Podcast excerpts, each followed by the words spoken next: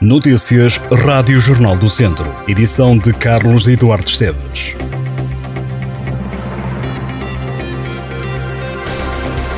O turismo na região centro teve em agosto o seu melhor mês de sempre. A conclusão é do turismo do centro, com base em números provisórios divulgados esta sexta-feira pelo Instituto Nacional de Estatística, tanto em número de dormidas como em hóspedes. O turismo do centro revela ainda em comunicado que a procura da região está a crescer acima da média nacional. Diz a entidade que em agosto as dormidas aumentaram cerca de 7% em comparação com o mesmo mês de 2019, o melhor ano para o setor do turismo. Uma subida que é superior à média nacional de 2,8%.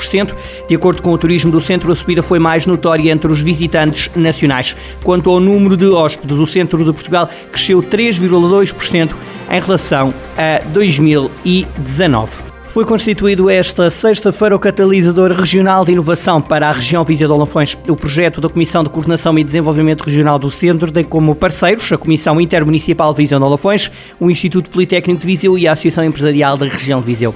O CR, o catalisador regional Inova, é uma rede informal de entidades que integram um sistema regional de inovação que pretende promover uma cooperação e partilha de informação entre o mundo académico e as empresas. Isabel Damasceno, presidente da CCDR Centro, explicou que a nova estrutura vai servir de facilitador e de mediador entre empresas e universidades e politécnicos na partilha de informações, isto para a região se desenvolver mais. Vila Nova de Paiva está apostado em atrair emigrantes para investirem no Conselho e captar empresas estrangeiras com vista a desenvolver o território.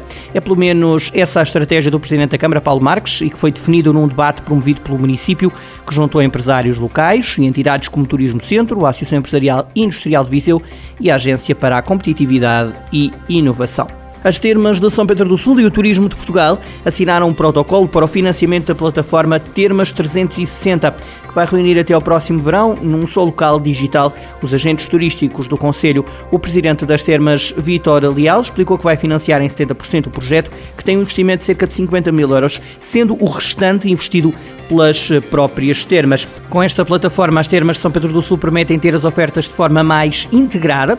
A plataforma que está a ser trabalhada deverá estar pronta no próximo verão e vai permitir, por exemplo, ao turista estar nas montanhas mágicas e ver a paisagem e marcar almoço na aldeia da Pena. O objetivo é ter num só espaço online todos os serviços disponíveis e que ao mesmo tempo interaja com o cliente e de forma clara possa fazer a venda, a marcação, o pagamento e todo o processo burocrático. Ainda por São Pedro do Sul, o presidente da Junta de Freguesia de Manhoce quer retratar os usos e os costumes da aldeia num ecomuseu e, para isso, apresentou uma candidatura para apoiar um investimento no projeto estimado em cerca de 500 mil euros. Carlos Laranjeira diz que gostava de ver concluída esta ideia antes de terminar o terceiro e último mandato. A cantora Isabel Silvestre foi uma das pessoas que mais contribuiu para o espólio. A artista destaca que Manhoce tem muita história e não é uma aldeia qualquer. É à espera do apoio dos adeptos que o Académico de Viseu decidiu abrir as portas no primeiro jogo em casa, na primeira divisão de handball. Os academistas recebem este sábado o ABC de Braga, às 6 da tarde. Quem quiser assistir ao jogo do Académico diante de um dos históricos do handball português, não vai pagar entrada. Ao contrário do que aconteceu na época passada, quando o clube subiu ao escalão maior do handball, onde alinhou no pavilhão do Fontelo, o Académico avança agora para nova casa, o pavilhão Cidade de Viseu. Este impasse gerado pelo chumbo da Federação Portuguesa de Handball relativamente às às condições do pavilhão do Fontelo, fez adiar o jogo de estreia no Campeonato Handball 1. Este sábado o Académico recebe o ABC de Braga, depois de ter perdido a jornada inaugural diante do Povo AC por 37-25 na segunda jornada do campeonato. O ABC foi campeão pela 13ª vez na época 2015-2016 e é um eterno candidato aos primeiros lugares, ainda que na temporada passada ficasse afastado dessa discussão ao ter alcançado apenas o décimo posto da tabela na primeira divisão. A Academia de Handball de São Pedro do Sul joga este sábado em casa. O jogo que abre a segunda jornada da segunda divisão é contra o Juvelis às 5 da tarde. A equipa leiriense vem a São Pedro do Sul com uma vitória na bagagem, alcançada na primeira jornada. Já a Academia sofreu uma derrota por 3 golos diante do São Bernardo, 27 24. Também este sábado, mas às 6 da tarde, estreia-se na segunda divisão de handball, o Handball Clube de Lamego. A equipa lamecense que jogou a terceira divisão na época passada foi promovida devido à desistência do LX50 Handball.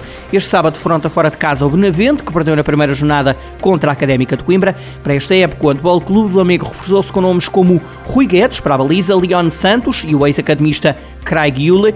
O clube renovou, entre outros, com André Dias, Ezequiel Guerra ou Rodrigo Pinhel. Para comandar a equipa mantém-se Luís Machado.